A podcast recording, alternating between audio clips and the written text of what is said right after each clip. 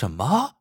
师傅叫自己长途跋涉到土镇来，竟然是叫人在胸口给自己种下这么恶心的黑痣啊！你胸口的黑痣有个好听的名字，叫七星痣。修脚师说：“七星狼之所以叫七星狼，就是因为他的胸口也长着七星痣，跟你现在长上去的这些一模一样。”一听这话，再一看修脚师的神色，杨鱼子意识到事情开始变得复杂起来，而自己似乎正陷入一个谋虑深远的计划当中。这是一个深谋远虑的计划。修脚师轻轻叹息一声，说道：“你的父亲江湖人称金刚龙，你师傅人称银狮子，而我呢，我已经告诉你了，我叫铁猴子。我们三个是结拜兄弟。为了这个计划。”我和你师傅筹谋了好多年，现在剩下的就都是你的事了。杨宇子先是一阵慌张，很快镇静下来，他点点头，决定担起这个责任来，圆满的完成这个深谋远虑的计划。经过修脚师几天时间的努力，当杨鱼子走出土镇的时候，已经成了七星狼。为了让他更像七星狼，修脚师让杨鱼子丢了他原来那把锈蚀的破剑，给了他一笔银子，叫他去镇上刀剑铺子买了把镶金嵌银的宝剑。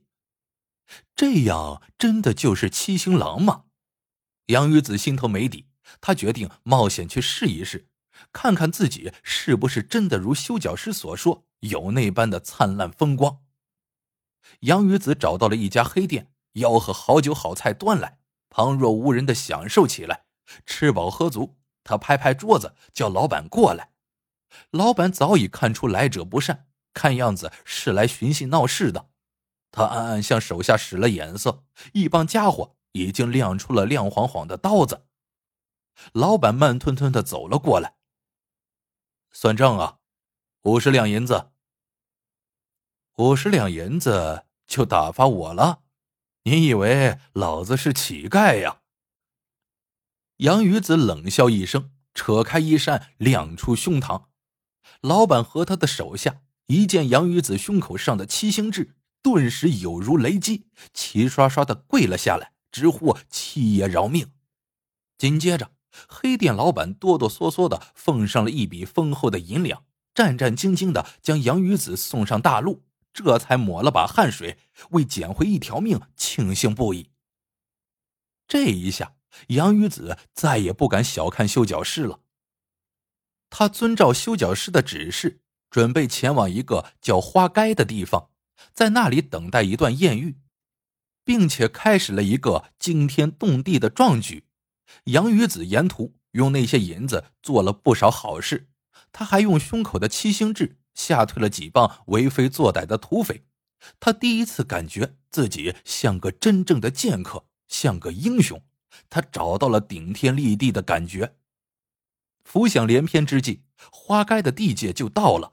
花街是个小镇，一面靠河，一面靠山。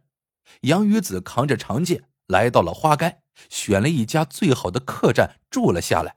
饿了就去酒店大吃大喝，吃喝到兴头上。干脆袒胸露乳，显得豪气万丈；闲了就敞开胸怀，旁若无人的在大街小巷溜达。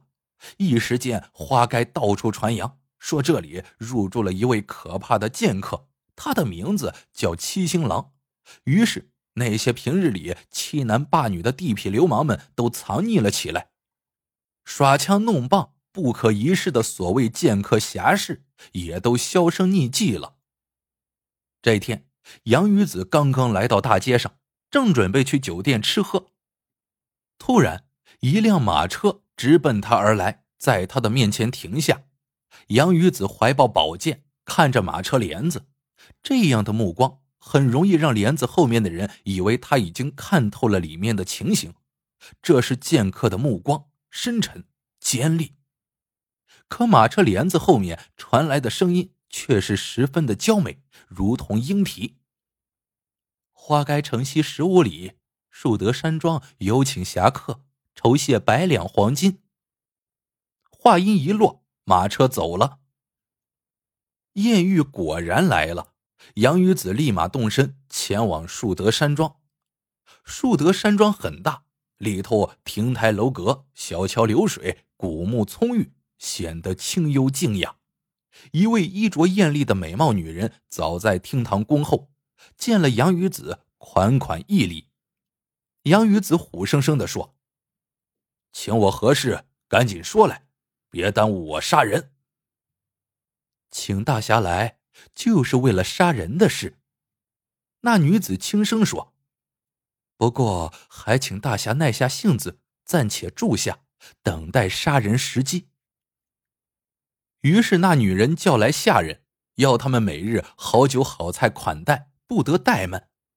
这么多年来，杨女子还从来没有享受过这样的款待。酒是美酒，菜是好菜，管够不说。每餐还变换着花样，有时候那女人还亲自来陪酒，东扯西扯的说着闲话。这一天，杨鱼子喝得兴高采烈，他趁着酒兴，猛地扯了自己的衣裳，袒露胸膛，向那女人夸耀着自己的丰功伟绩，杀了多少人，吃了多少心。那女人听得眉飞色舞，轻轻抚摸着他胸口的黑痣。夸赞杨鱼子是个了不起的大英雄。过了一段时间，有一天，那女人突然换人来请杨鱼子，杨鱼子提了剑便去。到了后院，只见那女人正和一个男人待在一起，一边喝酒一边下棋，很有闲情逸致。那女人指着杨鱼子，向那男人介绍说：“这就是我找来的剑客。”他又向杨鱼子介绍那男人，他是我夫君，树德山庄庄主。男人点点头，看看杨鱼子，问道：“听说你胸前有北斗七星痣？”杨鱼子扯开衣裳，亮出胸膛。哦，这么说，你就是那大名鼎鼎、江湖上人称七星郎的杀手喽？那个男人凑到杨鱼子跟前。仔细看着他胸口上的七星痣，越看越兴奋，就像发现了藏宝图。杨鱼子傲慢的说道：“你们想要我干啥？痛快点！我没时间在这里磨蹭，我的时间宝贵的很，耽搁我一个时辰，我就少杀一个人，就少赚百两黄金。百两黄金算什么？”那女人走到杨鱼子跟前。给他抛了个媚眼。我可有黄金万两呢，就看你有没有本事拿。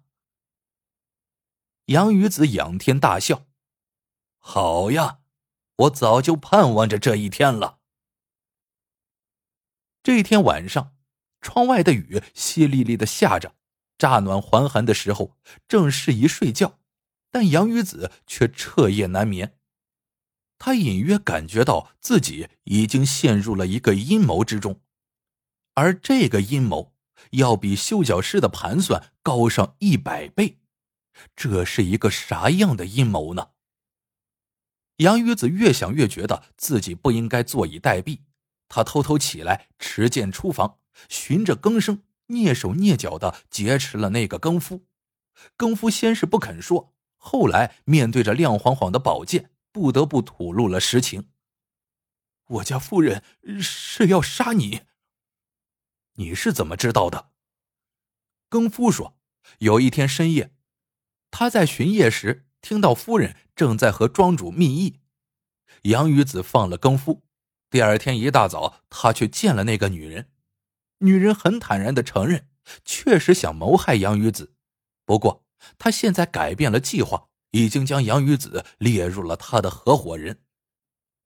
杨鱼子大惑不解：“合伙人？昨天我问了你，你说你很期待，这才使我改变了计划。”那女人说：“实话告诉你，这个谋划天衣无缝，如果做成了，我再加十倍酬金，千两黄金又如何？”杨鱼子一听大喜。不过，你首先要跟我坦白，你究竟是谁？那女人盯着杨鱼子，那神态像是已经瞧出了端倪。杨鱼子一笑：“你既然这么问，肯定已经知道了答案。实话告诉你，我嘛，不过是个借着七星郎的名号四处混饭吃的骗子。”那女人点点头，并不觉得诧异，她也要告诉杨鱼子一些她的事情。她说：“树德山庄的得名，并不是因为这里有很多郁郁葱葱的树，而是它的主人。”名叫布树德，布树德为人豪爽侠义，乐善好施，很得乡邻的敬重。